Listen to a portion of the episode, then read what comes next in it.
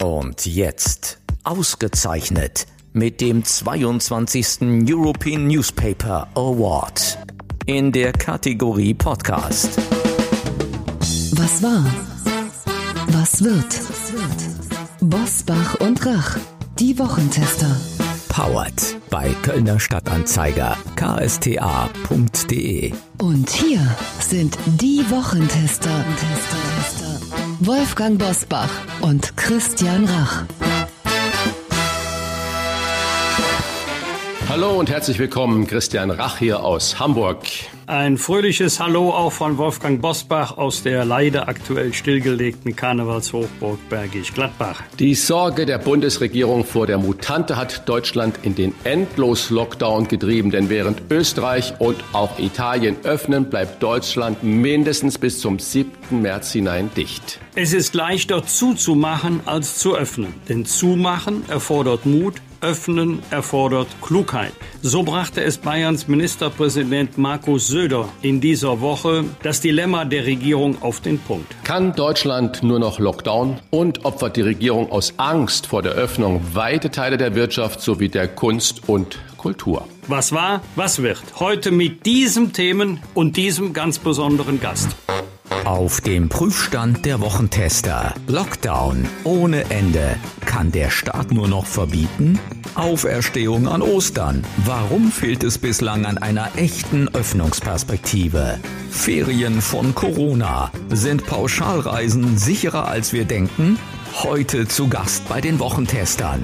Wolfgang Kubicki, der Bundestagsvizepräsident und stellvertretende FDP-Chef, sagt, wir brauchen eine Öffnungsstrategie und müssen lernen, mit dem Virus zu leben. Und auch heute wieder mit dabei unser Redaktionsleiter Jochen Maas, der sich immer dann zu Wort meldet, wenn wir ein klares Urteil abgeben sollen. Hallo, schönen guten Tag aus Köln. Heute wieder mit einem Einblick, was unsere Hörerinnen und Hörer bewegt. Thomas Nurhausen aus Leverkusen. Der hat uns geschrieben und ihm ist aufgefallen, dass sehr oft und zu Recht auf die Branchen hingewiesen wird, die in der Pandemie am meisten leiden. Also Handel, Kultur, Gastronomie. Ein sehr großer Wirtschaftszweig, die Tourismusbranche wird, so die Ansicht Ansicht von Thomas Norhausen bei dieser Aufzählung gern vergessen. Auch hier seien die Umsatzrückgänge bei Reiseveranstaltern, bei Reisebüros, bei Hotels, Fluggesellschaften und vielen anderen so massiv, dass es auch dort Entlassungen schon gegeben hat. Dort gibt es nach wie vor Kurzarbeit und er würde sich wünschen, dass auch die Schwierigkeiten dieser Branche bei uns Erwähnung finden würden. Das wollen wir hier an dieser Stelle tatsächlich mal tun, denn der Herr Norhausen hat natürlich völlig recht in Anbetracht der stattlichen staatlichen Unterstützung für den weltgrößten Reisekonzern TUI TUI vergisst man doch durchaus immer mal wieder, dass es auch viele kleinere Unternehmen oder Menschen gibt, die im und vom Tourismus leben. Ich verspreche Ihnen, heute diskutieren Wolfgang Bosbach und Christian Rach über eine aktuelle Untersuchung der TUI, die sich mal ganz intensiv damit beschäftigt hat, wie das Ansteckungsrisiko bei Pauschalreisen ist. Klar, das ist die Sichtweise von TUI und das sind auch die Zahlen von TUI. Trotzdem hören wir da ganz interessante Ergebnisse. Und jetzt starten wir in die Top-Themen dieser Woche. Wie war die Woche? Wolfgang Bosbach und Christian Rach sind die Wochentester.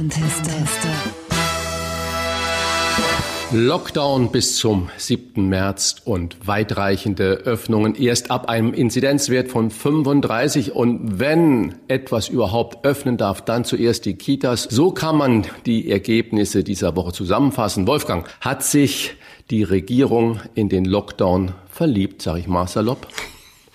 Ja, diesen Eindruck könnte man bekommen, vielleicht auch unter der Überschrift äh, Safety First. Wir wollen auf der ganz, ganz sicheren Seite sein. Dann lassen wir lieber alles so, wie es in den vergangenen Wochen war und leben mit den Folgen des Lockdowns. Das sehen vermutlich die, die massiv betroffen sind, ganz anders als diejenigen, für die der Lockdown jedenfalls keine größeren oder gar dramatischen wirtschaftlichen und sozialen Folgen hat. Vor mir liegt das Papier, das am Mittwoch vom Bund und den Ländern gemeinsam erarbeitet und verabschiedet wurde. Und da stellen sich doch einige Fragen, wie der Text eigentlich zu verstehen ist. Bisher galt immer die Zahl 50, also Neuinfektionen pro 100.000 Einwohner. 35 steht jetzt in dem Papier, also 35 ist die neue 50.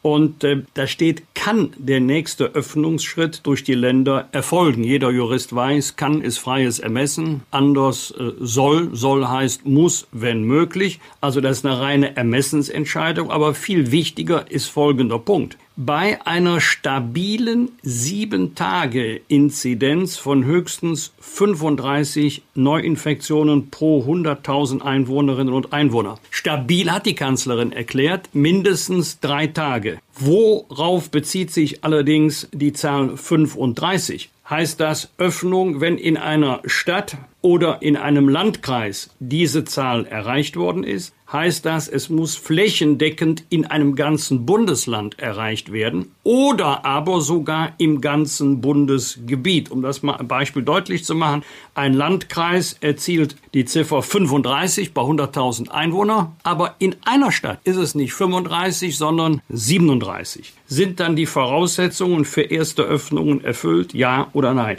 Die Frage ist leider völlig offen und ich fürchte, dass diese Unsicherheit auch noch in den nächsten Wochen, wenn nicht sogar Monaten bleiben wird. Lieber Christian, unser Hörer Thomas Norhausen hat uns zu Recht auf die schwierige Lage der Reisebranche hingewiesen, also Veranstalter, Reisebüros und alle Dienstleister rund um Pauschalreisen. Und darüber hinaus werden viele Millionen Beschäftigte weitere bange Wochen im Lockdown erleben. Hotel- und Gastgewerbe, Konzertveranstalter, Kunst und Kultur, Kinos, Fitnessstudios, auch die Luftfahrt große Teile des Einzelhandels. Frage an dich, wenn du Kanzler wärst, wie würde denn dein Öffnungsplan aussehen? Oha, das ist ja wirklich die schwierigste Frage, die ich gerne auch immer Journalisten stellen würde, die immer nur draufhauen und immer nur anti, anti und sagen, was würdet ihr denn machen? Ist, ja, ich probiere mal was zu sagen. Das erste, wenn wir sagen, wir holen die Bazooka hau raus und wir helfen allen Betrieben, die zwangsweise schließen müssen, die zwangsweise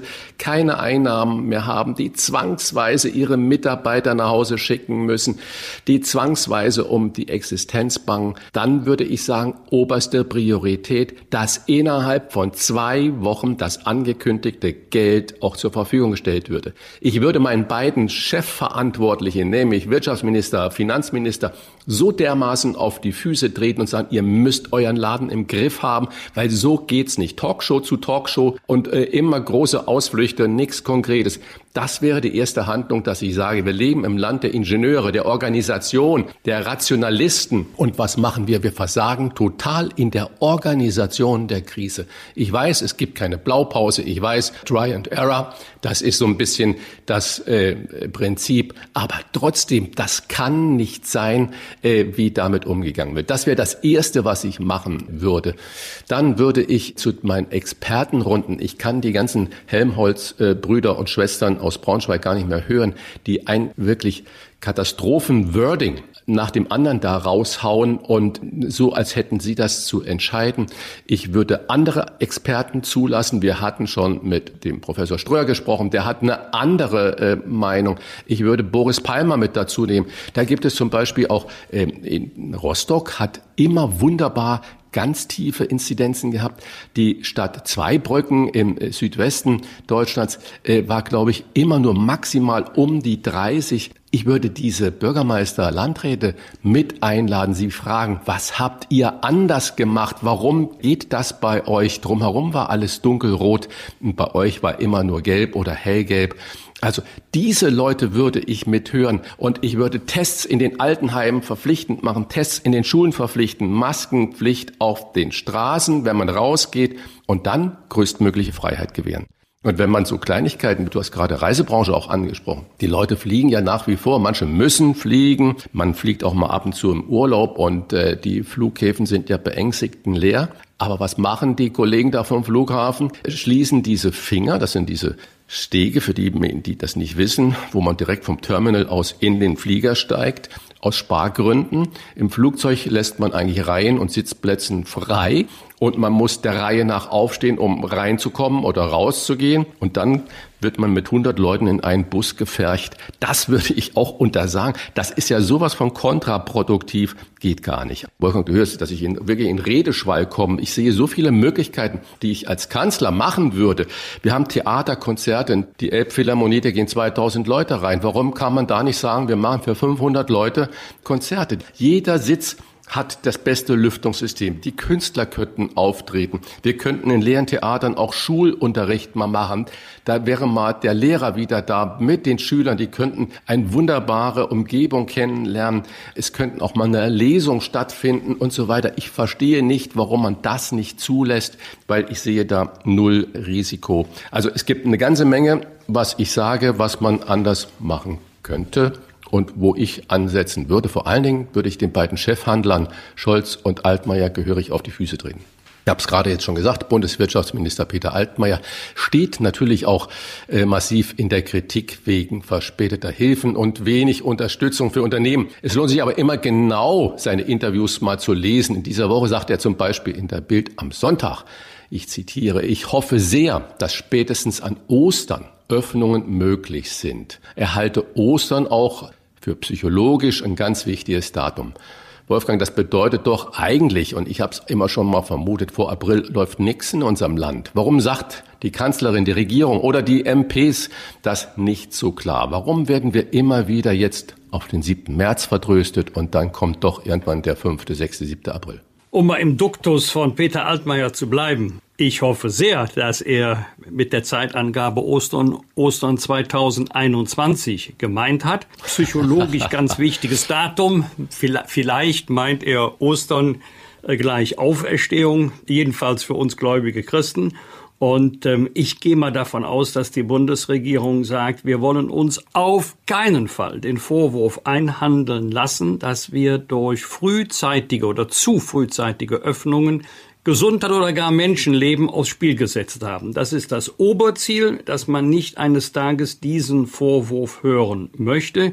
Ich bin mittlerweile skeptisch, ob wir tatsächlich schon Ostern wieder langsam aber sicher in den Regelbetrieb kommen können, wenn es dabei bleibt, 35 flächendeckend. Also in keiner Stadt, in keiner Gemeinde, in keinem Kreis darf die Zahl 35 überschritten werden. Wenn etwas anderes gemeint ist, dann sollte das die Regierung, entweder Bundesregierung oder die Landesregierungen sagen. Dann hätten wir auch eine andere Lage. Es ist richtig, dass die Rechtsverordnungen nicht für einen ganz langen Zeitraum Einschränkungen bestimmen dürfen. Es darf immer nur ein kurzer, begrenzter Zeitraum sein. Danach muss auch die politisch-parlamentarische Debatte äh, diese Thematik begleiten. Aber dieses Hangeln von Lockdown zu Lockdown hat eine große Gefahr nämlich dass weite Teile des Publikums sagen, es ist egal, wie wir uns anstrengen, welche Belastungen wir tragen, welche Einschränkungen wir uns selber auferlegen. Es nützt doch nichts, der nächste Lockdown kommt bestimmt. Man muss Menschen motivieren und nicht demotivieren und ich fürchte, dass wir das gerade tun. Darf ich noch mal nachfragen? Nach äh, Fasching Karneval kommt ja die Fastenzeit. Äh, vermutlich steckt das auch noch ein bisschen da drin, dass wir dieses Jahr mal eine echte Fastenzeit haben. Und ich möchte mal noch so einen anderen Aspekt da bringen. Ich weiß nicht, ob es äh, wirklich zulässig ist. Ich habe gerade die Tage die Statistik gelesen. Sterblichkeiten in Deutschland, Herzinfarkte und äh, Krebs und so weiter. 2019 waren etwa 250.000 Menschen in Deutschland an Krebs gestorben. Entschuldigung, Wolfgang, dass ich mit dir darüber spreche, aber ähm, und dann sagt man Krebs, okay, und irgendwann ist es so, sondern da ist unglaublich viel Leid, äh, Elend, Krankenhausaufenthalte, Intensivstationaufenthalt mit verbunden. Vergisst man diese Menschen in der Relation auch zu dem, wie wir jetzt Covid einschätzen, nur weil Krebs nicht ansteckend ist, aber 250.000. Nein, ich glaube nicht, dass man diese Menschen vergisst. Aber sie spielen in der aktuellen politischen Debatte so gut wie keine Rolle. Das könnte auch damit zusammenhängen. Jetzt steht ja ganz oben auf der Tagesordnung das Thema Impfen, Schrägstich Impfung. Gegen Krebs kann man sich leider nicht impfen lassen. Und allein die Zahl sind gestorben. Ich weiß dann nicht, wenn ich diese Zahl höre, sind sie an der Erkrankung Covid-19 gestorben? Sind sie mit dieser Erkrankung gestorben? Oder waren sie ohnehin am Ende ihres Lebens angelangt und haben dann auch noch sich mit Covid-19 infiziert. Also die Formulierung im Zusammenhang mit Covid-19, die ist mir etwas zu schlicht. Also welcher Tod ist auf Covid-19 zurückzuführen? Das wäre sicherlich genau. Die, genau. die bessere Information. Mich wundert noch etwas anderes, wenn jetzt auf allen Straßen, Abfüllstraßen, Impfstoffe abgefüllt werden. Richtig so. Welche Impfstoffe werden dann nicht abgefüllt, die eigentlich auf diesen Straßen abgefüllt worden wären? Das ist auch mal eine interessante Frage. Das weiß ich auch nicht. Ich weiß nur, dass äh, ja bei der Krebsbekämpfung in den verschiedenen Ausprägungen des Krebses, die es gibt, schon seit Jahren und Jahrzehnten unfassbar viele Forschungsanstrengungen vorgenommen werden. Es gibt auch heute sehr wirksame Medikamente. Man kann auch nicht von dem Krebs sprechen, sondern die Krebsarten sind sehr unterschiedlich mit sehr unterschiedlichen Folgen und Verläufen. Also wir sind jetzt eingestiegen bei der Bekämpfung von Covid-19 äh, ohne die jahrzehntelange Erfahrung, die wir in der Diagnose und Therapie von Krebskrankheiten haben. Deswegen ist beides nicht so direkt vergleichbar. Mich interessiert natürlich zum Abschluss dieser Runde euer Wochentesterurteil. Wenn man die Pressekonferenz gesehen hat, am Mittwoch hatte man fast das Gefühl, dass mit diesem neuen Inzidenzwert 35 ein Erfolg verkauft werden soll. Streng genommen muss man sagen, auch die 35 hat ja nur Auswirkungen auf Geschäfte oder körpernahe Dienstleistungen. Da ist von vielen Bereichen wie Gastro, Eventbranche, Schwimmbäder noch gar nicht die Rede gewesen. Peter Altmaier, der rechnet mit einer Auferstehung des öffentlichen Lebens an Ostern. Man hat den Eindruck, allmählich die Regierung kann nur noch Lockdown. Warum fehlt es bislang an einer echten Öffnungsperspektive? Ich glaube, es ist wirklich auch ähm, angstbesetzt und man weiß es nicht, wie es sich entwickelt und äh, die Meinungsmacht der Mediziner unglaublich zugenommen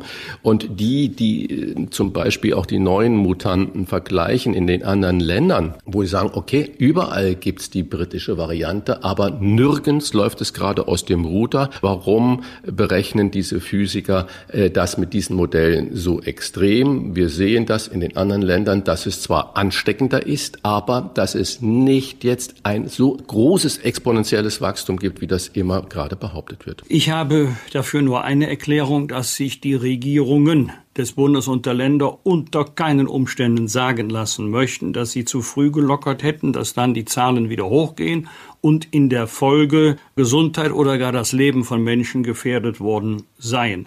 Wenn es allerdings bei dieser Haltung bleibt, dann werden wir uns noch für längeren Zeitraum mit dem Thema Lockdown beschäftigen müssen. Denn ich fürchte, und das ist jetzt nicht meine private Diagnose, sondern das sagen andere auch, dass wir mit dem Virus noch geraume Zeit leben müssen. Die Frage ist immer nur, wie und mit welchen Risiken.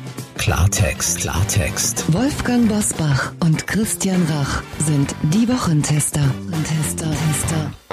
Als er in der vergangenen Woche bei Markus Lanz saß, musste er sich hartnäckige Nachfragen des Moderators zur Rolle der FDP in der Pandemie gefallen lassen. Bis zu dem Vorwurf der Fundamentalopposition bei der Aussage, dass es im Bund nur noch darum gehe, die Menschen weiter einzusperren. Seit dieser Woche wissen wir, während andere Länder in Europa lockern, klammert sich Deutschland an den Lockdown und setzt wesentliche Grundrechte weiterhin außer Kraft. Ist das schon Einsperren? Ist das verantwortungsvolle Politik? Und was ist die Alternative? Das fragen wir den Bundestagsvizepräsidenten und stellvertretenden FDP-Vorsitzenden Wolfgang Kubicki. Herr Vizepräsident, lieber Wolfgang, du warst auf dem heißen Stuhl. Bei Markus Lanz bist du gegrillt worden zu der Frage, ob die Menschen wirklich, Zitat, eingesperrt werden. Wie siehst du die Äußerung Heute, nachdem der Lockdown bis in den März hinein verlängert wurde, ist die Vokabel weiterhin passend oder sogar notwendig? Also sie ist passend und notwendig, äh, und zwar nicht nur für Menschen, die momentan ihren Beruf nicht ausüben können. Dazu gehören ja Parlamentarier und öffentlich Bedienstete nicht, sondern Selbstständige äh, und Gewerbetreibende, deren Läden zugemacht worden sind, in welcher Form auch immer. Künstler, die nicht auftreten können, darunter erheblich leiden. Vor allen Dingen aber Kinder und Jugendliche. Wir wissen mittlerweile von äh, Kinderpsychiatern und Kinderärzten, äh, dass die seelische Beeinträchtigung äh, von Kindern äh, erheblich geworden ist und kaum noch behandelt werden kann. Und diese Kinder fühlen sich tatsächlich eingesperrt und in ihrer Weiterentwicklung erheblich behindert. Und das muss uns alle Sorgen machen, denn hier werden kleine zarte Seelen wahrscheinlich für die Dauer ihres restlichen Lebens massiv beeinträchtigt, ohne dass es bisher in ausreichender Weise berücksichtigt worden ist. Also, die Menschen fühlen sich eingesperrt.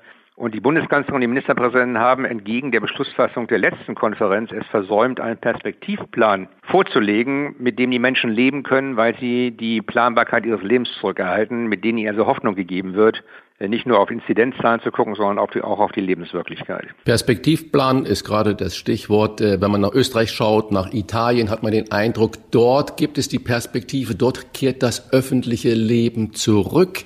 Sie haben gerade das Wort selbst genannt, Perspektivplan. Warum haben wir den nicht wirklich in Deutschland? 7. März steht im Raum, dann Ostern.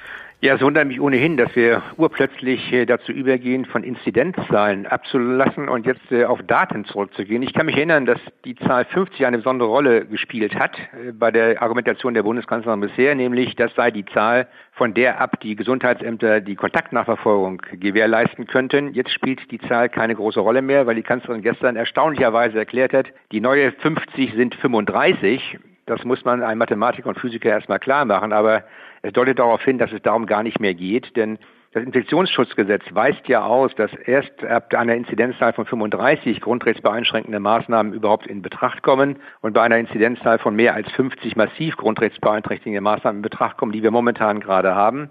Das spielt aber offensichtlich keine große Rolle mehr. Warum die Bundeskanzlerin und die Ministerpräsidenten, warum das Bundeskanzleramt die Zusage von vor 14 Tagen gebrochen hat, äh, einen Perspektivplan vorzulegen, erschließt sich mir nicht.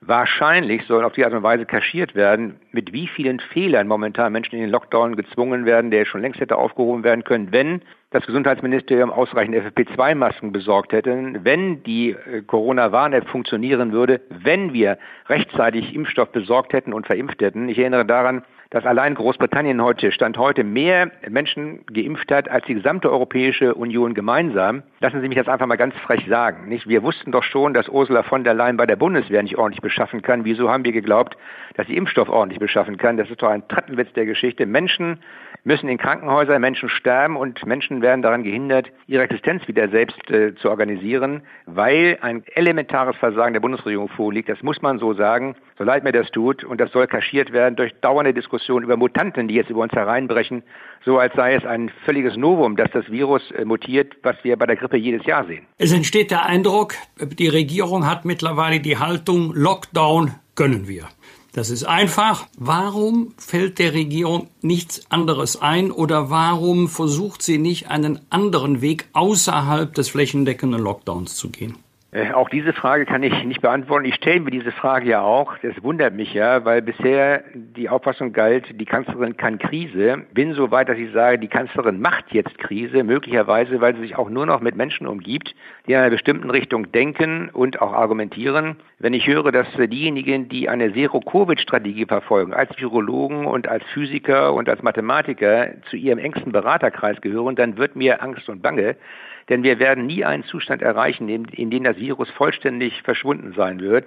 Das ist in der Menschheitsgeschichte nur ein einziges Mal gelungen bei den Pocken, aber dass das innerhalb kurzer Zeit beim SARS-2-Virus gelingen wird, halte ich für ausgeschlossen. Das heißt, wir müssen doch eine Situation erreichen, in der wir mit dem Virus leben können, ohne massive Beeinträchtigung der Gesundheit und des gesellschaftlichen Lebens zu haben. Dazu gibt es vielfältige Möglichkeiten, von Maskentragen über Lüftungssysteme in den äh, Büros und äh, Gaststätten äh, bis hin, wie gesagt, zu einer massiven Ausweitung der Verimpfung je mehr Menschen geimpft worden sind, desto schneller wird auch die Inzidenzzahl nach unten gehen, sodass sich die Frage gar nicht stellen wird, ob es unterschiedliche Rechte geben muss zwischen Geimpften und Nicht-Geimpften. Es wird Zeit, dass wir uns mit der Frage beschäftigen, wie können wir gesellschaftliches Leben wieder möglich machen, denn die psychischen Beeinträchtigungen bei vielen Menschen, die wie gesagt nicht ihr Gehalt äh, vom öffentlichen Bereich jeden Monat überwiesen bekommen, sondern die um ihre Existenz kämpfen müssen, die psychische Beeinträchtigung dort ist massiv. Malu 3 hat es auf den Punkt gebracht, wie ich finde, sehr gut. Sie hat gesagt, die Menschen sind langsam kaputt. Sie haben gerade schon gesagt, wie wir äh, das wirtschaftliche Leben wieder möglich machen. Besonders betroffen vom Lockdown sind ja kleine Unternehmen, Solos, Selbstständige, Freiberufler, die Gastronomen und so weiter und so fort. Opfert Merkel respektive die Regierenden äh, diese Wirtschaftszweige? Und äh, mal Nachfrage, was vermutlich viele interessiert, Sie sagen gerade, es sind Physiker und Mathematiker eigentlich jetzt die engsten Berater da im Kanzleramt. Es fehlen die Kinderpsychologen. Liegt das vielleicht vielleicht auch daran, dass äh, eine Menge der ganzen Minister und Corona-Kabinetts überhaupt keine Kinder haben? Gut, ich weiß nicht, ob das äh, daran liegt, dass sie keine Kinder haben, weil man sich auch einfühlen kann in Situationen von Menschen, wenn man äh, nicht in deren Situation sich befindet. Aber eins ist klar, für die Menschen, die am Monatsende vom Staat oder staatlichen Einrichtungen die Gehälter überwiesen bekommen, ihr Einkommen überwiesen bekommen, ist der Lockdown nicht ganz so schlimm wie für diejenigen, die jeden Tag um ihre Existenz kämpfen müssen. Wir haben über 30 Millionen Menschen, das muss man sich ja vor Augen führen, die jeden Monat ihre Überweisung gehalten. Dazu gehören nicht nur Abgeordnete und Minister äh, und öffentlich Bedienstete, sondern 22 Millionen Rentner und viereinhalb Millionen Hartz-IV-Empfänger. Die können auch noch besser und länger aushalten. Selbstverständlich kann sich Angela Merkel jetzt auch nach Hause kommen lassen, aber das geht für viele Familien schlicht und ergreifend nicht. Und ich sage noch einmal, ich habe unglaubliches Mitgefühl äh, für diejenigen, die vor, der, vor den Trümmern ihres Lebenswerkes stehen. Und ich habe nicht nur Mitgefühl, langsam erfasst mich auch die Wut, weil deren äh, Nöte und Sorgen nur unzureichend berücksichtigt werden. Das ist auch keine für Angela Merkel äh, signifikante Wählergruppe offensichtlich. Äh, sie orientiert sich ja, wie ich weiß, immer sehr an Meinungsumfragedaten. Aber unabhängig davon, ob es keine signifikante Wählergruppe ist, ist es jedenfalls eine Gruppe, die für die menschliche äh, Gesellschaft, für den Zusammenhalt der Menschen äh, unabdingbar notwendig sind. Ein Leben ohne Restaurants kann ich mir nicht vorstellen. Ein Leben ohne Kultur kann ich mir nicht vorstellen. Und irgendwann sind die Fernsehkonserven aufgebraucht. Das hilft dann auch nicht mehr weiter. Also entweder wir kommen zu einer gewissen Normalität des Lebens zurück oder aber diese Gesellschaft wird innerlich zerbrechen und eine völlig andere sein, als wir sie uns vorstellen. Unter verschärfter Beobachtung steht derzeit auch Bundeswirtschaftsminister Peter Altmaier. Ihm wird von nicht wenigen Unternehmern vorgeworfen, der Zero-Covid-Strategie näher zu stehen als der Wirtschaft. Hältst du diesen Vorwurf für gerechtfertigt und wie lange reicht der Atem unserer Unternehmen noch aus unter den Bedingungen des Lockdowns?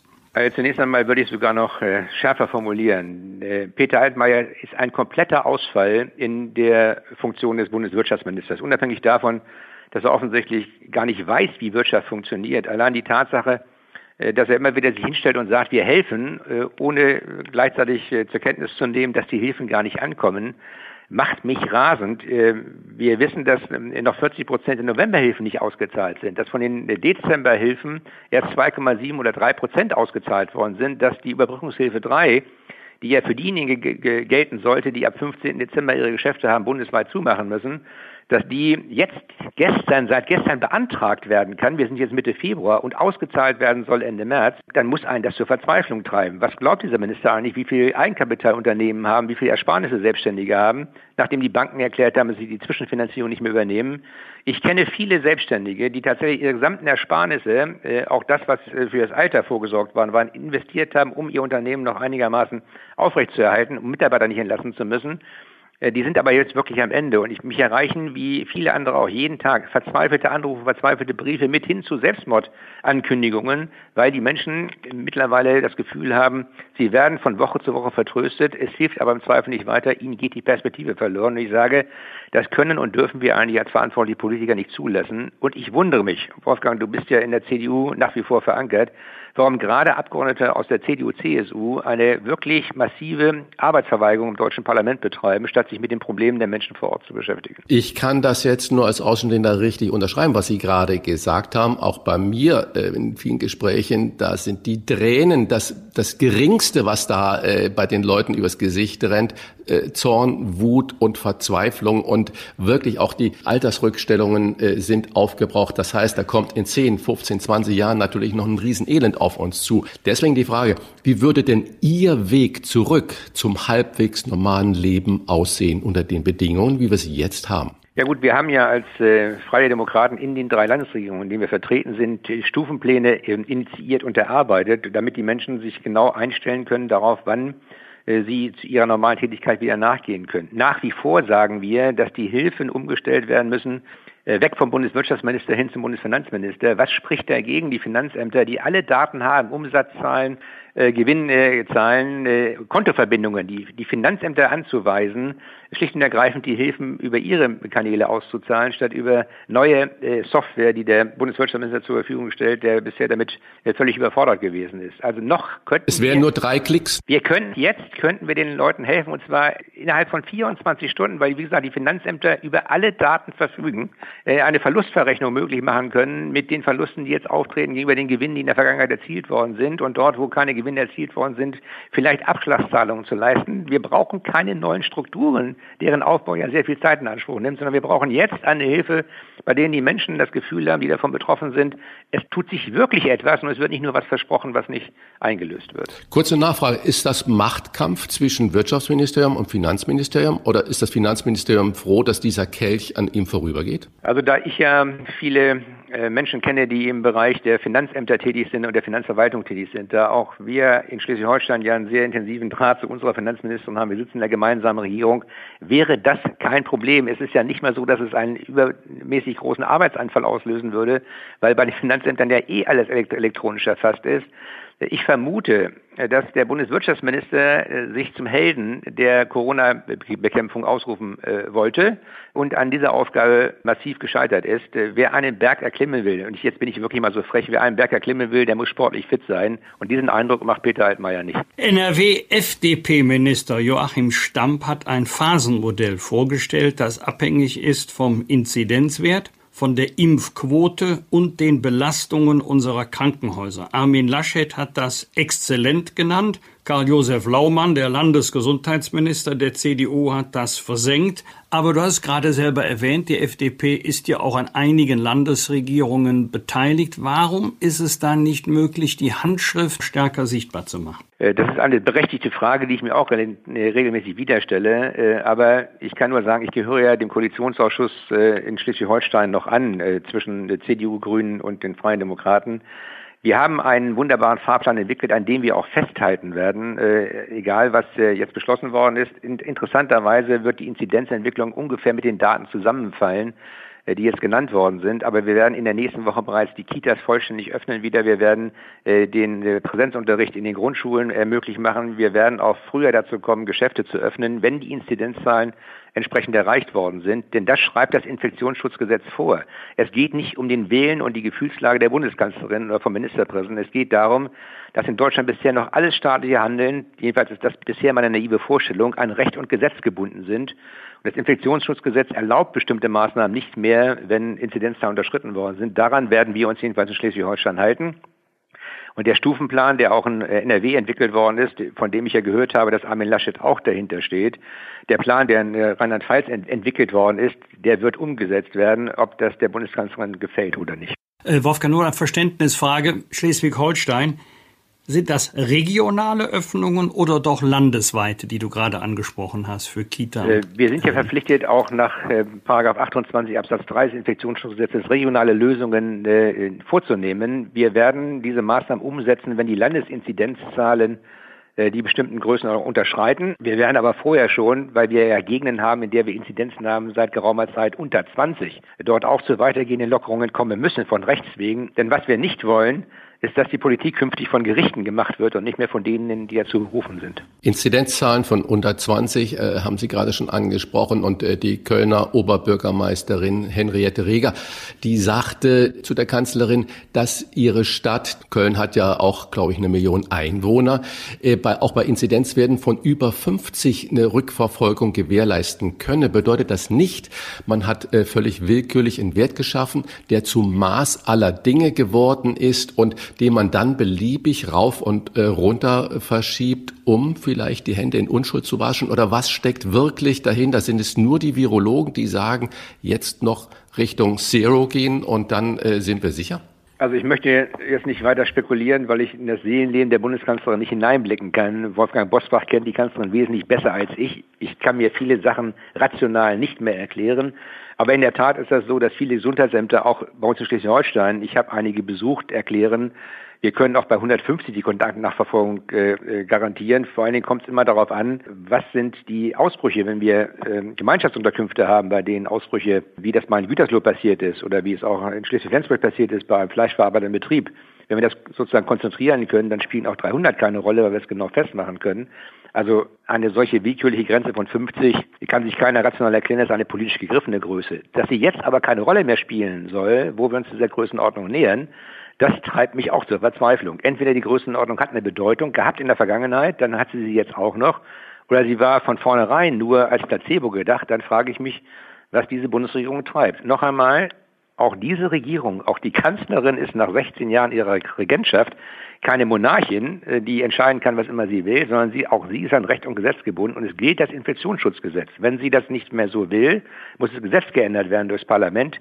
Das kann nicht einfach durch Beschlusslage der MPK und der Bundeskanzlerin geschehen. Aber es gibt doch keine, jedenfalls meiner, meines Wissens nach, keine wissenschaftliche Begründung, warum jetzt innerhalb ja, relativ kurzer Zeit aus der 50 eine 35 geworden ist, obwohl sich diese Zahl ja im Infektionsschutzgesetz befindet. Jedenfalls wissenschaftliche Erkenntnisse waren ja wohl offensichtlich nicht die Grundlage, um die 50 auf 35 zu reduzieren. Nein, das ist in der Tat so, denn die Kanzlerin hat auch ihre Argumentation gewechselt. Es geht jetzt darum, dass man nicht weiß, wie sich die Mutante entwickelt. Und weil man das nicht weiß, will man äh, äh aus Vorsorgegründen äh, keine weiteren Öffnungsschritte zulassen. Wenn diese Argumentation durchgreifend wäre, werden wir nie wieder in unserem Leben zur Öffnung kommen, denn es wird immer andere Mutationen geben, immer weitere Mutationen geben und da wir dann auch nicht wissen, wie sich die entwickeln, müssen wir warten, bis wir wissen, wie sie sich entwickeln. Also das ist die Argumentation von Karl Lauterbach. Wir warten so lange, bis das Virus komplett vernichtet ist äh, und da das nie geschehen wird, würde es dann auch nie äh, Öffnungsmöglichkeiten geben. Meine einzige Gewissheit besteht darin, dass diese Form der Überlegung, wie man an solche Sache herangeht, spätestens im September oder Oktober ihr Ende finden wird, denn dann wird Angela Merkel nicht mehr Bundeskanzlerin sein.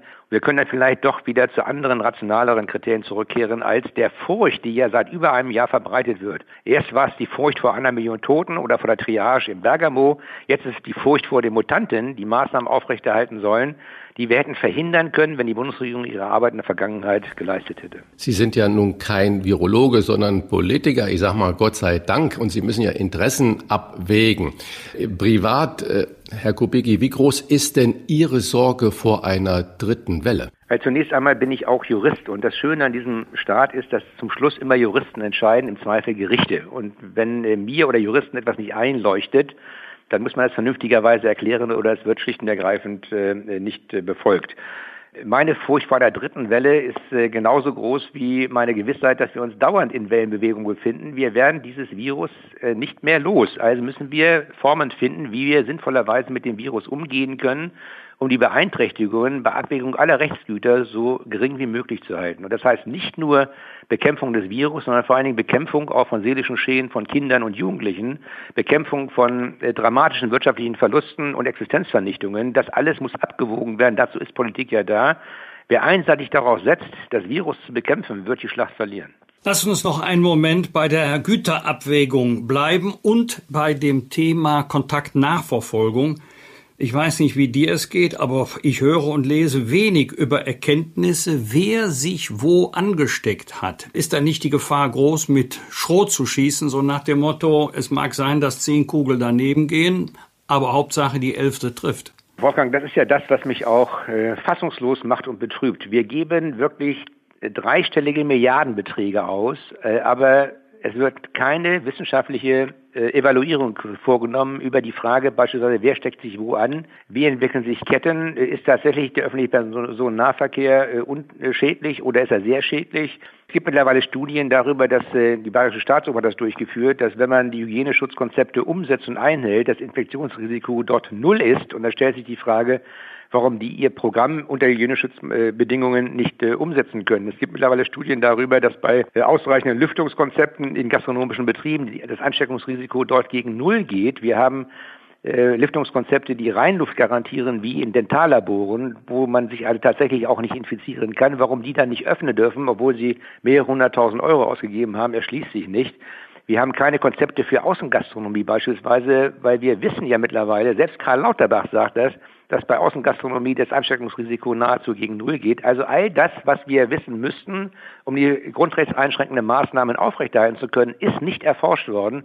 Und da stelle ich mir jetzt auch die Frage, warum nicht? Warum machen wir dauernd Modelle, bei denen immer es auf die Annahmen kommt, welche Ergebnisse herauskommen, statt uns mit der Frage zu beschäftigen, wie können wir die Verläufe äh, in der Praxis äh, dokumentieren, ja oder nein? Ich will das, wenn ich das mal sagen darf, an einem Beispiel deutlich machen. Herr Brockmann, äh, der auch fürs LKI arbeitet, der lauter Modellrechnung über die Mobilität und die Kontakte hat, hat ja auch wunderbare Modelle entwickelt, dass wir die Kontakte beschränken müssen, wenn wir das Infektionsgeschehen in den Griff bekommen wollen. Den habe ich gefragt nach einer Sendung, Herr Brockmann, was sagt uns das eigentlich? Wenn wir uns alle mit ABC-Schutzausrüstung begegnen würden, hätten wir unheimlich viele Kontakte, aber null Ansteckungsmöglichkeit, weil, wie gesagt, ABC-Schutzausrüstung.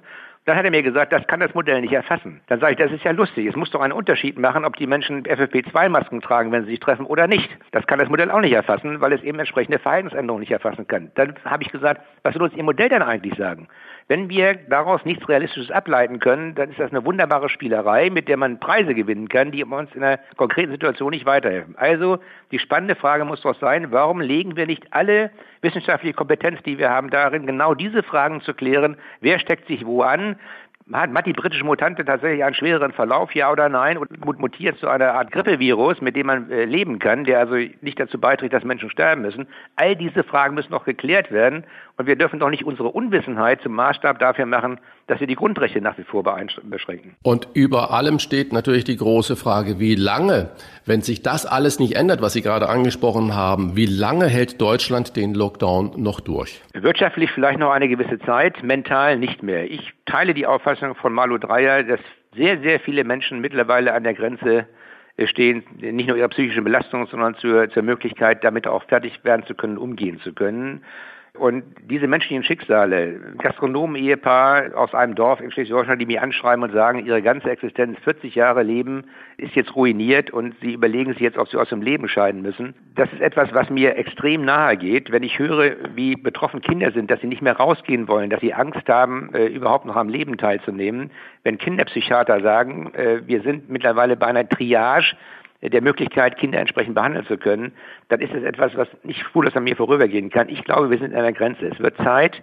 Die Menschen brauchen wieder die Planbarkeit ihres Lebens zurück. Die brauchen die Möglichkeit zu wissen, dass sie über Ostern möglicherweise in Urlaub fahren können oder auch nicht. Die müssen wissen, äh, wann sie wie auftreten können und wann sie wieder ihre eigene Existenz sichern können. Lange hält diese Republik das nicht mehr aus. Wolfgang, klingt jetzt vielleicht etwas ketzerig, ist aber ganz ernst gemeint. Frage nach der Bedeutung des Bundestages bei Meinungsbildung und Entscheidungsfindung. Wir haben es ja in dieser Woche wieder erlebt. Zunächst diskutieren die Länder mit der Bundesregierung, dann wird dort beschlossen, dann gibt Angela Merkel eine Regierungserklärung ab und dann meldet sich der Deutsche Bundestag zu Wort. Ist diese Reihenfolge eigentlich richtig oder müsste nicht die Debatte vorgezogen werden, damit im Lichte der Debatte im Deutschen Bundestag die Regierungen des Bundes und der Länder beraten und entscheiden. Wolfgang, du weißt, ich bin durch und durch Parlamentarier. Seit 30 Jahren bin ich Parlamentarier äh, mit Leib und Seele und äh, ich, es treibt mich wirklich um, und das sage ich mal auch in Richtung CDU, CSU, Dort wird teilweise Arbeitsverweigerung betrieben. Wir könnten das ja ändern, wenn äh, die Union das wollte. Die Sozialdemokraten haben ja entsprechende öffentliche Äußerungen bereits getan, aber sich aus Koalitionsgründen zurückgehalten. Ich teile die Auffassung des Präsidenten des Bundesverfassungsgerichts, der ja angemahnt hat, dass die wesentlichen Entscheidungen zurückkehren müssen ins Parlament, dass dieses Gremium, das die Verfassung nicht vorsieht, Ministerpräsidentenkonferenz und Bundeskanzlerin, jetzt nicht zu einer nebengesetzgeberischen Gewalt werden kann. Wenn wir die demokratischen Grundfesten äh, weiter schleifen, dann werden wir das Vertrauen in die Demokratie insgesamt bei vielen Menschen unterminieren, was sehr gefährlich ist. Es gibt ja schon bereits die ersten Berichterstattungen vor ein paar Tagen der Süddeutschen Zeitung, die uns empfehlen, doch zu einer Diktatur der Wissenschaft überzugehen, was auch immer das heißen mag. Ich habe bisher nur erlebt, dass in Diktaturen Menschen unterdrückt werden und es nicht zu einer äh, wirklichen Befreiung kommen. Wenn wir die Demokratie wirklich schützen wollen, und die ist in der Pandemie ja besonders gefordert, dann muss der wesentliche Teil der Entscheidung zurück ins Parlament und weg von diesen Konferenzen. Ja, äh, noch eine letzte Frage. Sie haben gerade gesagt, das Parlament und wir, ich bin ja auch ein glühender Anhänger des Parlamentarismus, aber wir haben ja die vierte Gewalt, das ist ja die Presse. Darüber müssen wir uns ja auch im Klaren sein. Und wenn ich äh, sehe, seit einem Jahr haben wir täglich Brennpunkt, Sondersendungen, Extras. Die Steigerung des Wordings, die ist ja nach oben hin absolut offen. Wann kommt die Presse wieder der Verantwortung zu. Ich weiß, das kann man eigentlich nicht wirklich beantworten, aber wir brauchen doch jetzt genau positive Gefühle und positive Ausrichtungen und nicht nur immer negative und sich gegenseitig überbietende Extras. Wie kann man damit in Zukunft umgehen, dass man den Menschen auch in der öffentlichen Wahrnehmung da Hoffnung gibt? Das ist eine sehr interessante Frage, weil die ja auch innerhalb des Journalismus, innerhalb der Presse ja auch diskutiert wird. Äh, viele Journalisten empfinden sich als Embedded Journalists, also Menschen, die jetzt äh, in der Aktion selbst beteiligt sind und ein Teil des Wir sind, äh, das aufgerufen ist, die Pandemie und das Virus zu bekämpfen. Ich finde es immer wieder schön, wenn ich bei Diskussionen höre, wir haben das und das erreicht und ich immer wieder frage, wer ist denn eigentlich wir? Statt kritisch nachzufragen, ob die bisherigen Maßnahmen das Ergebnis erzielt haben, was sie erzielen sollten, statt nachzufragen, ob nicht eine Veränderung stattfinden muss, fühlt man sich als Teil der Bewegung. Das hat diese Bundesregierung nicht sehr, also sehr geschickt gemacht, ja, auch mit den Möglichkeiten, die bestehen. Man kann nur sagen, Chapeau für die Regierung, aber es ist ein, nicht ein Ausweis für eine demokratische freie Presse, wie sich momentan der überwiegende Teil, insbesondere in den öffentlich-rechtlichen Medien, verhält. Das ist etwas, das kann ich nur beklagen, ich kann es aber nicht ändern. Wie gesagt, die Presse ist frei, aber sie hat eine Verantwortung, der sie momentan, wie ich finde, nicht gerecht wird oder nur unzureichend gerecht wird. Äh, Wolfgang, letzte Frage von mir. Jenseits von Corona, vor mir liegt ein Buch Sagen, was Sache ist. Klartext, auch in diesem Interview. Warum sind so viele Politiker verliebt in einerseits, andererseits vom Ende her denken, alles hängt mit allem zusammen und nicht in Subjekt, Prädikat, Objekt? Äh, ja, weil das hast du ja am eigenen Leib gespürt. Ne? Diejenigen, die wieder den Stachel löcken, ähm, nicht gutiert werden, sondern äh, sozusagen gehindert werden, sondern ihrer weiteren Entwicklung. Und bedauerlicherweise gehören wir wahrscheinlich zu der letzten Generation, bei der Mut, äh, das zu sagen, was man denkt und was man für richtig hält, eine wesentliche Voraussetzung war, auch in der Politik tätig zu sein. Ich bedauere das sehr und sehe überall in allen Parteien, in meiner eigenen auch wie in allen anderen, dass das Prinzip der Anpassung mittlerweile äh, Urständ feiert und nicht das Prinzip der, des offenen Meinungsaustauschs. Und das wird auch ein großes Problem sein für unsere parlamentarische Demokratie. Wir bedanken uns beim Bundestagsvizepräsidenten und stellvertretenden FDP-Chef Wolfgang Kubicki. Bleibt gesund, bis bald. Alles Gute. Ich bedanke mich bei euch, bleibt ebenfalls gesund, FFP2-Masken tragen und fröhlich bleiben. Ja, und danke für den Klartext. Bis dann erstmal. Danke, ciao. Rauf und runter. Wolfgang Bosbach und Christian Rach sind die Wochentester. Tester. Wir geben Ihnen an dieser Stelle, wie immer, unsere ganz persönliche Bewertung ab über das, was wir in dieser Woche gut oder schlecht fanden. Daumen hoch oder Daumen runter. Klare Urteile sind gefragt. Doch bevor wir hier persönlich werden, da war doch etwas am vergangenen Freitag im ZDF. Magazin Royal mit Jan Böhmermann. Liebe ZDF-Kernzielgruppe, Clubhouse ist der neue Litte Shit im Unterhaltungsgame, wie wir jungen Leute unter 62 sagen. Aber bitte vergessen Sie vor lauter Begeisterung für Clubhouse nicht den guten alten Podcast, die Shellac-Platte unter den neuen Medien, der wichtigste Podcast Deutschlands, meine Damen und Herren ist natürlich der Kult-Podcast von den zwei Cis-Dudes, die einfach drauf losquatschen, wie ihnen der Schnabel gewachsen ist. Richtig, die Rede ist von Wolfgang Botzbach und Christian Rach. Was war, was wird? Die Wochentester, der gut gebräunte Talkshow-Hopper und der leicht blanchierte Fernsehkoch. Allein diese Kombi. Diesen Podcast gibt es wirklich, aber ich verspreche Ihnen, das ist erst der Anfang.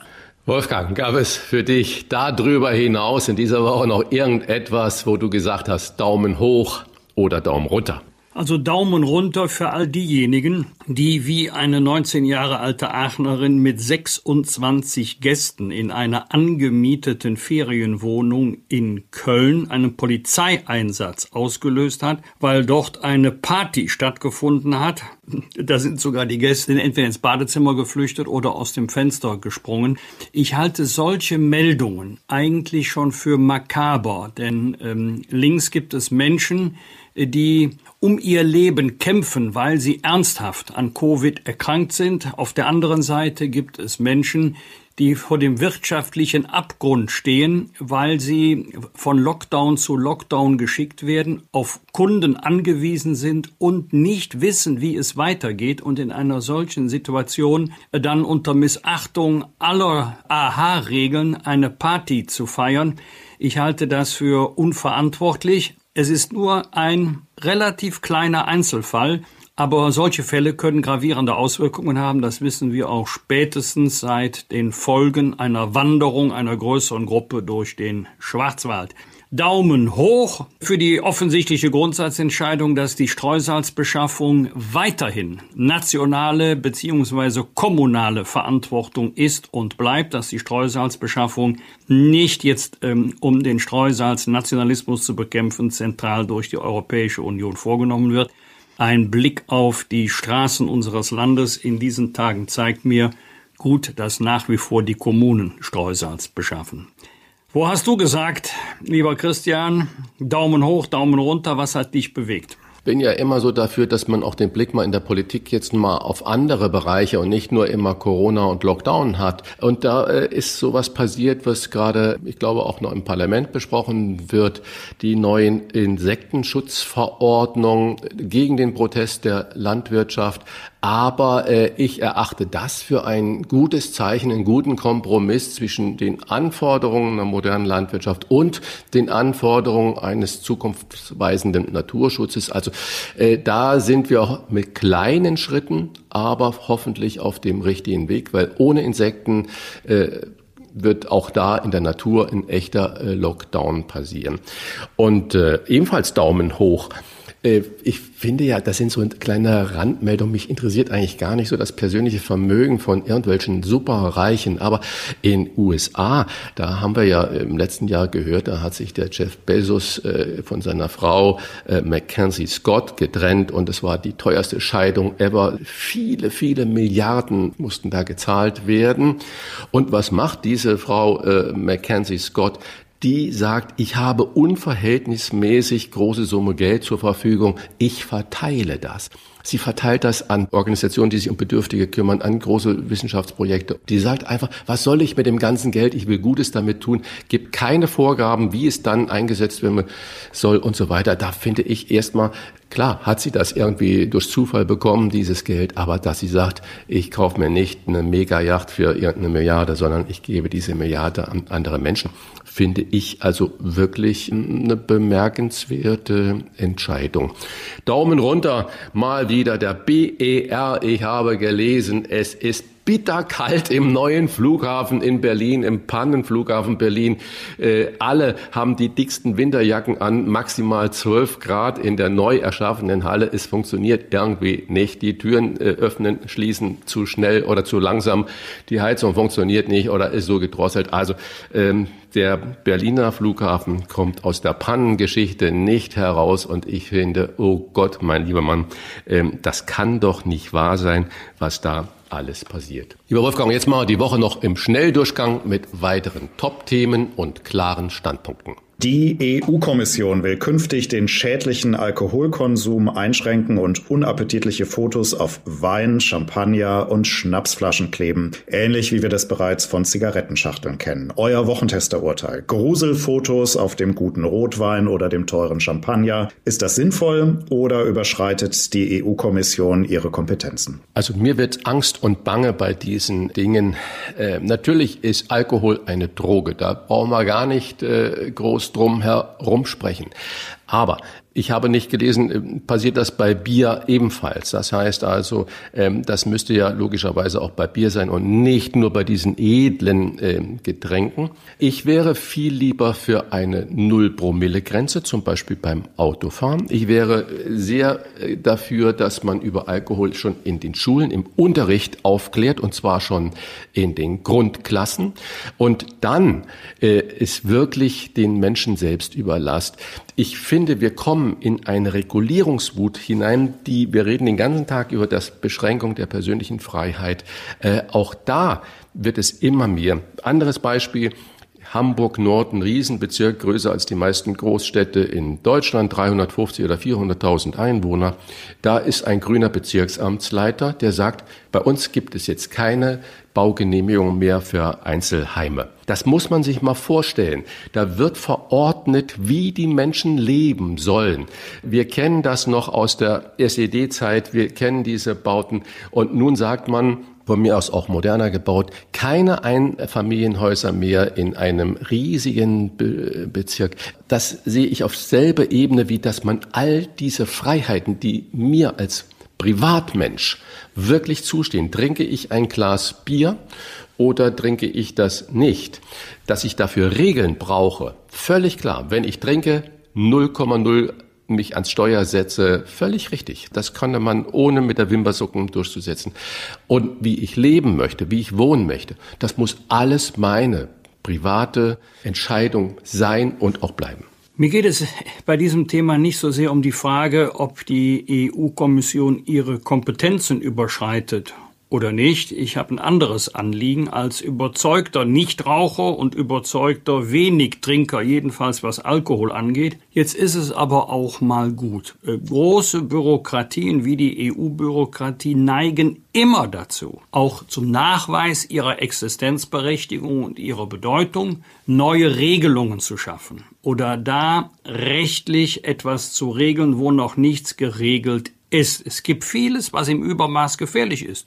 Zu viel Zucker gilt auch als gesundheitsschädlich. Wollen wir jetzt demnächst noch Gruselfotos auf Zuckerpackungen machen? Also bitte nicht, jetzt ist es aber auch mal gut. Unser zweites Thema in der Rubrik Rauf und Runter. Wir haben heute bereits drüber gesprochen. Unser Hörer Thomas Norhausen hatte uns ja geschrieben. Der Reisemarktführer TUI hält generelle Reisebeschränkungen für zweifelhaft. Seine Position, nirgendwo seien die Menschen besser vor einer Ansteckung geschützt als auf einer Pauschalreise. TUI hat hochgerechnet, dass es unter 2,5 Millionen Gästen im zweiten Halbjahr 2020 nur 364 Infektionen gab. So kommt TUI für seine Reisen auf einen Inzidenzwert von gerade mal 0,54. Klar, das sind TUI-Auswertungen, die können wir jetzt im Moment nicht nachprüfen, ähm, wollen auch nicht verschweigen, dass es gerade vier Infizierte auf einem TUI-Kreuzfahrtschiff gab. Doch lasst uns mal generell über die Tendenz sprechen. Euer Wochentester-Urteil ist hier gefragt. Verbietet die Regierung, ja, also vielleicht nicht rechtlich, aber ruft ja dazu auf, nicht Reisen zu machen.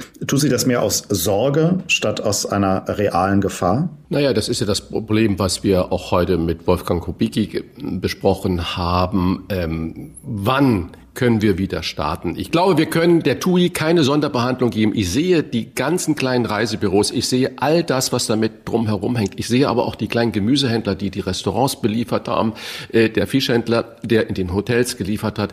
All die, die berücksichtigen wir im Prinzip überhaupt nicht. Äh, aber diese Folgewirtschaft ist natürlich genauso betroffen. Also wenn Öffnungsperspektive für alle Sicherheitsperspektive und Verhaltensregeln für alle und dann kann auch die TUI wieder in See stechen. Also, ich habe für vieles Verständnis, was der Bund für richtig hält und was anschließend von den Ländern beschlossen wird aber bei mir wächst die Skepsis und äh, das gilt auch für das Thema Reisen. Manches ist auch ähm, logisch überhaupt nicht mehr nachvollziehbar. Nehmen wir jetzt mal folgendes Beispiel. Es gibt immer schon Reisehinweise des Auswärtigen Amtes. Es gab immer schon Reisewarnungen des Auswärtigen Amtes.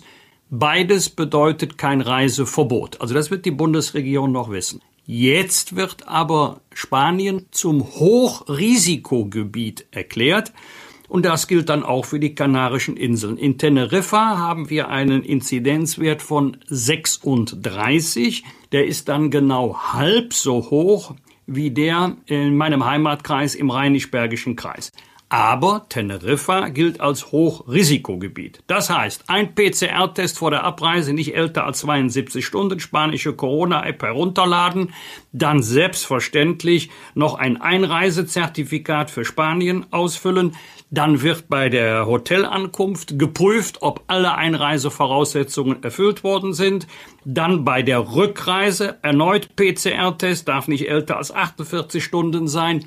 Nach der Einreise in Deutschland Quarantäne, da kann man sich jedenfalls in Nordrhein-Westfalen nach fünf Tagen freitesten lassen. Wenn man in einem Gebiet war, in dem die Inzidenz deutlich niedriger ist als zu Hause. Das ist nicht vermittelbar.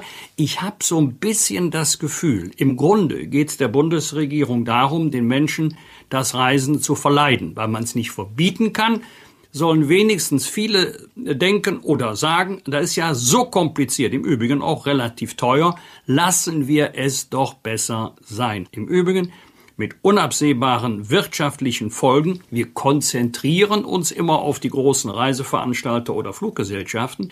Aber was da alles noch dranhängt, Reisebüros, äh, dann die ganzen Dienstleister vor Ort, entweder will man es nicht sehen oder man ähm, sagt, das alles nehmen wir als notwendige Folgen in Kauf. Ich weiß auch nicht, ob die Zahl 054 von TUI stimmt oder nicht. Ich weiß nur, dass die Ansteckungsgefahr an einem Ort am höchsten ist. Bei allen Reisen und genau da wird nichts reguliert. Die größte Ansteckungsgefahr ist im Flughafenbus, wenn Leute, die vorher streng sortiert waren, plötzlich 100 Leute in einen Bus eng zusammengefärscht eingesperrt werden. Das gilt nicht als Risiko. Aber wenn man alleine am Strand liegt, das gilt als Risiko. Ich verstehe das nicht. Und das Reisen soll nochmal unser Thema sein. Spanien will sogenannte sichere Reisekorridore möglicherweise noch im Frühjahr schaffen. Grundlage könnte ein EU-weites Impfzertifikat sein, das auch schon Griechenlands Premier ins Gespräch gebracht hat. Euer Urteil, wir haben es in der vergangenen Woche am Beispiel des Ticketverkäufers Eventim diskutiert. Darf man eine Impfung zur Bedingung für einen Urlaub machen und sollte man das? Das sind ja zwei Fragen. Einmal die rechtliche Komponente und einmal die, ob das auch so sein sollte sollte, denn das würde ja bedeuten, dass Mallorca im Frühjahr von deutschen Rentnern bevölkert würde. Die fahren da eh schon hin, aber das sind ja die, die in der Regel jetzt zuerst auch die Impfung vorweisen können. Du sagst jetzt Rentner, ähm, damit meinst du eigentlich die über 80-Jährigen. Das weiß ich nicht, ob die jetzt alle nach Mallorca fahren, aber wir werden es nicht verhindern können, dass es äh, sowas wie ein Impfzertifikat gibt. Siehe Griechenland. Griechenland hat ja jetzt mit Israel schon ein bilaterales Abkommen geschlossen, dass die Israelis äh, nach Griechenland reisen dürfen mit ihrem Impfzertifikat. Und ähm, das werden wir äh, weltweit so sehen, dass Fluggesellschaften genau das fordern, dass äh, Länder an den Grenzen genau das fordern. Und äh, da können wir uns hier in Deutschland auf den Kopf stellen. Es wird kommen. Und äh, ich sage mal, es geht nicht um Privilegien zu zurück, sondern es ist eigentlich der Normalzustand, der wiederhergestellt werden muss. Und wenn der mit einem Stempel passiert, dann ist das so. Wir haben nicht zu bestimmen über die Einreisevoraussetzungen in anderen Ländern. Das entscheiden diese selber. Ein völlig anderer Fall ist, wenn Reiseveranstalter sagen, ohne Zertifikat, Impfzertifikat nehmen wir sie gar nicht mit auf die Reise. Das ist ein anderer Fall. Darüber kann man allenfalls dann sprechen, wenn erstens alle die Chance hatten, sich impfen zu lassen und zweitens, äh, wenn es äh, so ist, dass eine Impfung auch bedeutet, dass von dem Geimpften keine reale Ansteckungsgefahr für andere ausgehen kann, denn das ist ja ein Unterschied, ob ich sage, Impfung bedeutet Schutz für mich oder Impfung bedeutet auch Schutz für andere. Was wird? Was wird? Wolfgang Bosbach und Christian Rach sind die Wochentester. Am Samstag ist der Welttag des Radios. Lieber Christian, bist du auch ein Radiofan? Ja, ich war zumindestens Radiofan, Wolfgang, das muss ich ganz ehrlich sagen. Ich finde Radio ein wunderbar direktes äh, Medium und großartig. Was mir aber ein bisschen auf die Zeiger geht, ist eigentlich überall die gleiche Musik und es gibt überall denselben Speech. Es, es gibt überall dieselbe Schneekatastrophe äh, zu berichten. Das finde ich ein bisschen im Moment abtörnend. Vielleicht liegt es daran, dass die Radiomacher alle nur noch jung sind und nur noch das junge Publikum im Auge haben. Das finde ich bedenklich. Aber ich bin wirklich Radiofan und zwar die Möglichkeit, die man heute mit Internetradio hat. Ich fahre im Auto hier in Hamburg los und muss nach Berlin und höre Schwarzwaldradio, ein wunderbar kleiner Sender. Das ist schon großartig und äh, mir macht Radio hören Spaß, wenn nicht immer so viel dumm da reingequatscht wird. Die Schneekatastrophe macht ja jetzt verbal Karriere. Bei uns hieß das früher Winter. Heute Winter, ganz, das meine ich damit ganz genau ist. Und dass es mal eine Schneeverwehung gibt und dass mal Menschen über Nacht auf der Autobahn hängen geblieben sind, das ist im Winter einfach so. Und wir sind ja kein Winter-Winterland, wo man damit sofort mit äh, tausend Schneefräsen äh, loskommt. Für uns ist es immer das Besondere, aber es ist eben Winter. Und das ist, das gehört dazu und es ist wirklich äh, Katastrophe und Chaos und bleibt zu Hause und wie wenn äh, äh, das Leben zu Ende ist. Und genau dieses selbe Wording haben wir leider in meinen Augen auch natürlich bei der Corona-Pandemie. Aber was Schönes, Wolfgang. Am Montag ist ja Rosenmontag in den Karnevalshochburgen. Die ARD zeigt die Fernsehsitzung Karneval in Köln mit dabei. In diesem Jahr neben Karl Lauterbach auch BAP-Gründer Wolfgang Niedecken, der, wie er ja sagt, mit Karneval eigentlich nichts am Hut hat. Zwei Fragen. Geht das als Kölner, dass man mit Karneval nichts am Hut hat? Und zweitens, Karl Lauterbach, ich weiß, du kennst ihn gut, kann der überhaupt lachen? Doch, der kann auch herzhaft lachen, aber äh, ich glaube nicht, dass er in der Fernsehsitzung Karneval in Köln auftreten wird. Also als Büttenredner wäre er sicherlich, das würde er auch selber so sehen, eine Fehlbesetzung. Und ich habe selber schon oft genug ähm, gelesen, dass Wolfgang Niedegen sagt, mit Karneval hat er nichts am Hut. Da ist er, Überraschung, in Köln und Umgebung nicht der Einzige. Es gibt nicht wenige, ist eine Minderheit, aber durchaus sind es nicht nur Einzelschicksale, die sagen, Karneval ist nicht mein Ding. Es gibt sogar auch äh, viele, die geradezu flüchten zum Beispiel sehr beliebter Zufluchtsort sind dann die Alpen, die sagen Skilaufen über die Karnevalstage. Mir persönlich ist es nur einmal passiert in meinem Leben, dass ich Rosenmontag nicht zu Hause war. Und ähm, da war ich tatsächlich im Sölden zum Skilaufen. Ich sehe mich jetzt noch auf der Hütte und sehe dann abends im Fernsehen die Züge und habe gedacht, was machst du hier? Wie bist du hier hingekommen? Also, das ist mir dann nie mehr passiert. Ich kann mir Karneval ohne Rheinland und ohne zu Hause zu sein nicht vorstellen. Am Dienstag begehen wir 20 Jahre 0,5 Promille Grenze. Du hast dich gerade schon für eine 0,0 Promille Grenze ausgesprochen. Lieber Christian, wie oft war schon dein Führerschein in Gefahr? Äh, ganz ehrlich, noch nie. Ich bin da unglaublich konsequent. Ich gehe gerne aus. Ich bin gerne auf der Piste, wie du das so formulierst. Ich bin gerne in Restaurants und sitze da und habe einen schönen Abend. Aber ich fahre dann mit dem Taxi oder mit der Bahn oder mit dem Bus oder wie auch immer. Ich käme nicht auf den Gedanken, wenn ich da eine Flasche Wein auf dem Tisch stehe habe mit Freunden, dann mich ins Auto zu setzen und sagen, ist noch immer gut gegangen. Wie sagt ihr Kölner dazu? So ähnlich. Mache ich es nicht. Es hätte noch immer gut gegangen. Es hätte noch immer gut gegangen. Nein, mache ich nicht und deswegen war mein Führerschein äh, da noch nie in Gefahr. Und äh, ich glaube, diese 0,0 Promille Grenze ich habe es vorhin bei der Gesetzesvorlage im EU-Parlament gesagt, lieber solche Maßnahmen machen, weil wer trinkt, muss nicht fahren, soll nicht fahren. Ähm, da ist keine Notwendigkeit dafür da. Auto stehen lassen ist die bessere Variante. Christian, jetzt mal unter uns, wir sind ja unter uns, jetzt kannst du es ja mal sagen. Im Geheimen denkst du doch, Alkohol und Autofahren passt nicht zusammen, weil man viel zu leicht am Lenkrad was verschütten könnte.